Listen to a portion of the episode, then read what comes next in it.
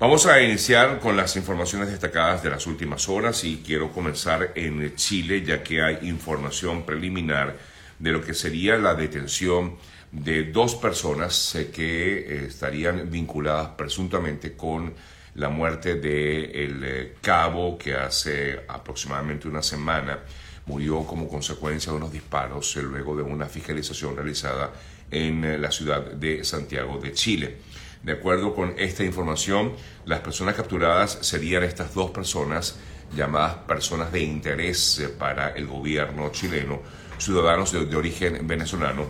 eh, denominadas, eh, como, como decía, como personas de interés. En este caso, eh, una de ellos es, una de estas personas, perdón, quise decir, es Luis Lugo, así como el otro sería Carlos Cortés Flores. Eh, rectifico, Luis Lugo es uno de ellos, mientras que hay otra tercera persona que estaría siendo eh, buscada por el, el, gobierno de Chile. Esto es alguna, entre algunas de las noticias destacadas con respecto a esta situación registrada en este país hace una semana. Se trata del tercer policía que muere en, eh, manera, de manera violenta en eh, tan solo un mes en este país. Con respecto a esta situación, a este caso en particular, les recordamos también que el gobierno chileno ha iniciado también, por otro lado, una serie de acciones de mm, localización y también de fiscalización de las personas que se encuentran en las calles por supuesto, básicamente ciudadanos extranjeros. La Fiscalía del Gobierno, o la Fiscalía chilena, perdón, rectifico, la Policía chilena eh, también se informó que el fin de semana abatió a un joven de 19 años de edad que atropelló con su vehículo en la región de Valparaíso a, unos, a varios carabineros, según la prensa local, durante una fiscalización también preventiva que se realizaba el conductor del automóvil, este joven de 19 años, aceleró, chocó contra el vehículo policial y embistió a un agente, razón por la cual la policía utilizó una subametralladora UCI y dejó herido al conductor cuando intentaba darse la fuga y luego eh, pues falleció como consecuencia de una herida de bala en el lugar. El ministro de Justicia chileno dijo eh, que la controvertida ley de seguridad, eh, conocida como la ley Naín Retamal, eh, beneficiará la posición del policía o de la policía en ese país. Así que la situación en Chile no está nada sencilla con respecto a esta lucha que ha tenido el gobierno de Gabriel Boric a raíz de, toda esta situación vivida con varios policías en ese país y por eso ha reforzado medidas de seguridad en esa nación. En otras informaciones, noticias que nos llegan desde México, una muy lamentable información, el fallecimiento del joven eh, Julián Figueroa, un cantante mexicano, hijo a su vez eh, de una reconocida actriz también de ese país, costarricense, mexicana, quien falleció en horas de la madrugada o en horas de la noche, perdón, del día de ayer. Se trata de Julián Figueroa, hijo de Maribel Guardia y de Joan Sebastián.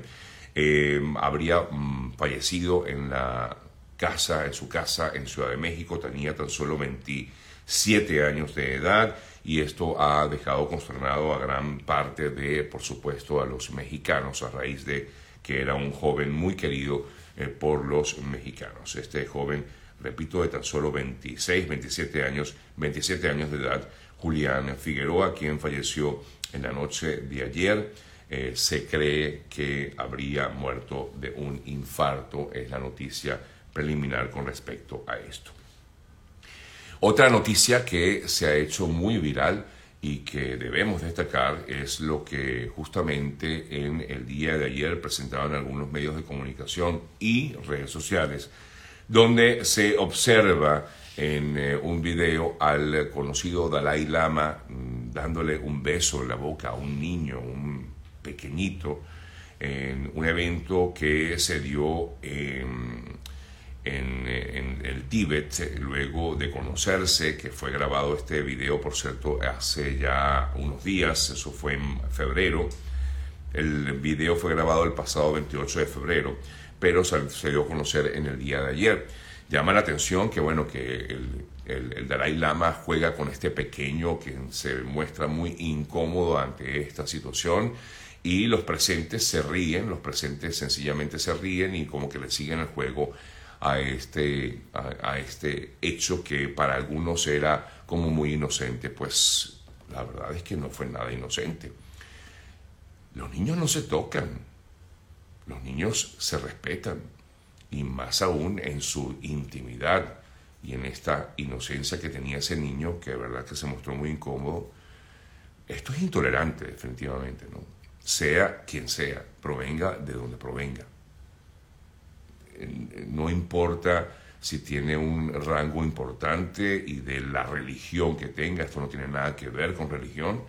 esto es un eh, tema que definitivamente es deplorable, esto que justamente hizo el eh, Dalai Lama, el intentar besar o besó al niño en la boca y luego le pide al pequeño que juegue con su lengua.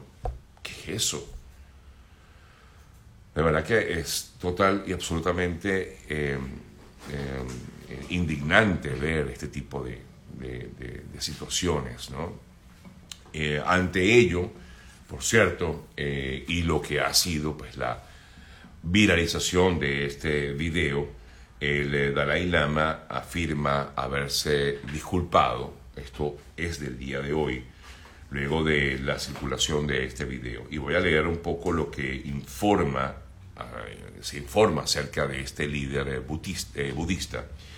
Su santidad, dice el comunicado, desea pedir disculpas al niño y a su familia, así como a muchos amigos del mundo,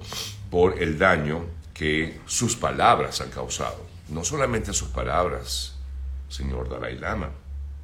quien tiene 87 años de edad, sí, un abuelito, digámoslo así, un señor bastante mayor eh, pero eh, esto no, insisto, no es excusa para hacer este tipo de acciones.